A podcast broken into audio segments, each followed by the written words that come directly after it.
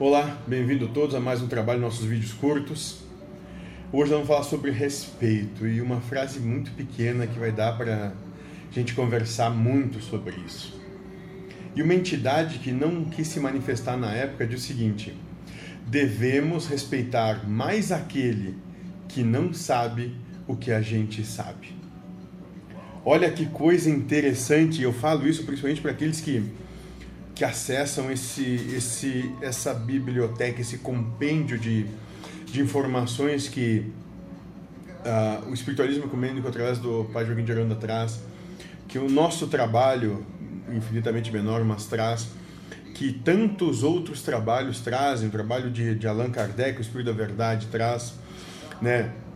que os sutas budistas trazem, que, que o, o Bhagavad Gita, o Bhagavata Puranas, enfim, todos esses, esses esse, essa monstruosidade de, de coisas, né? A própria Bíblia e, e Paulo de Tarso, Cristo e, e, me vem assim infinitos que a gente possa falar, né? Muitos entendimentos, muitas propostas filosóficas, né? É, e que algumas levaram à religiosidade outros puxaram mais para a questão da filosofia. Mas enfim, o, o cerne do, da questão do respeito, quando uma entidade vem e diz o seguinte: nós devemos respeitar mais aquele que não, mais aquele que não sabe o que a gente sabe. Né? Olha que grandeza se fazendo pequeno.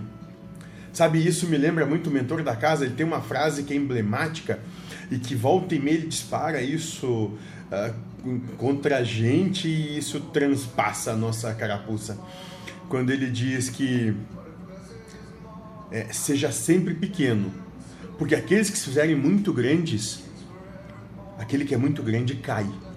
Só o pequeno pode crescer. Aquele que já é grande vai cair. É? Então, essa, essa preponderância, essa, essa demanda, essa reiteração na questão da humildade Respeite mais aquele que tem menos conhecimento do que você.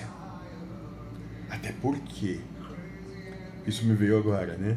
Talvez esse que tem muito menos conhecimento, né? Esse que é ignorante no conhecer, seja abundante na felicidade. Coisa que aquele que muito sabe, digo por experiência própria, pouco é feliz.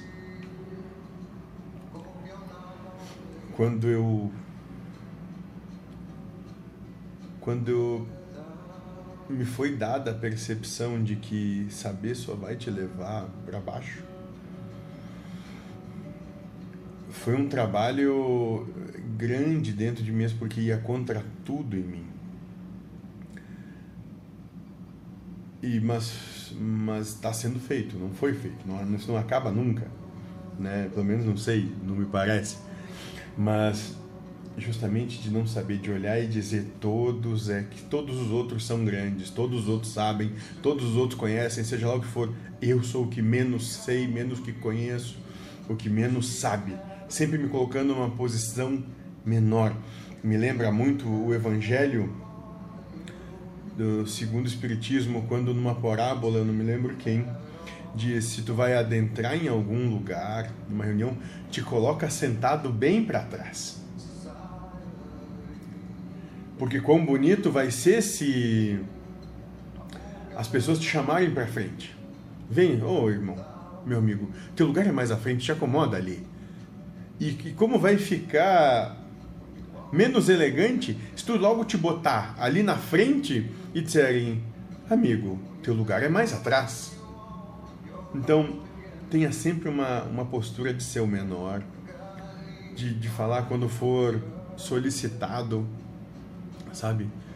Porque assim a gente cria uma empatia com todos que estão ao nosso redor, né? Entendendo que achar que sabe é que é o problema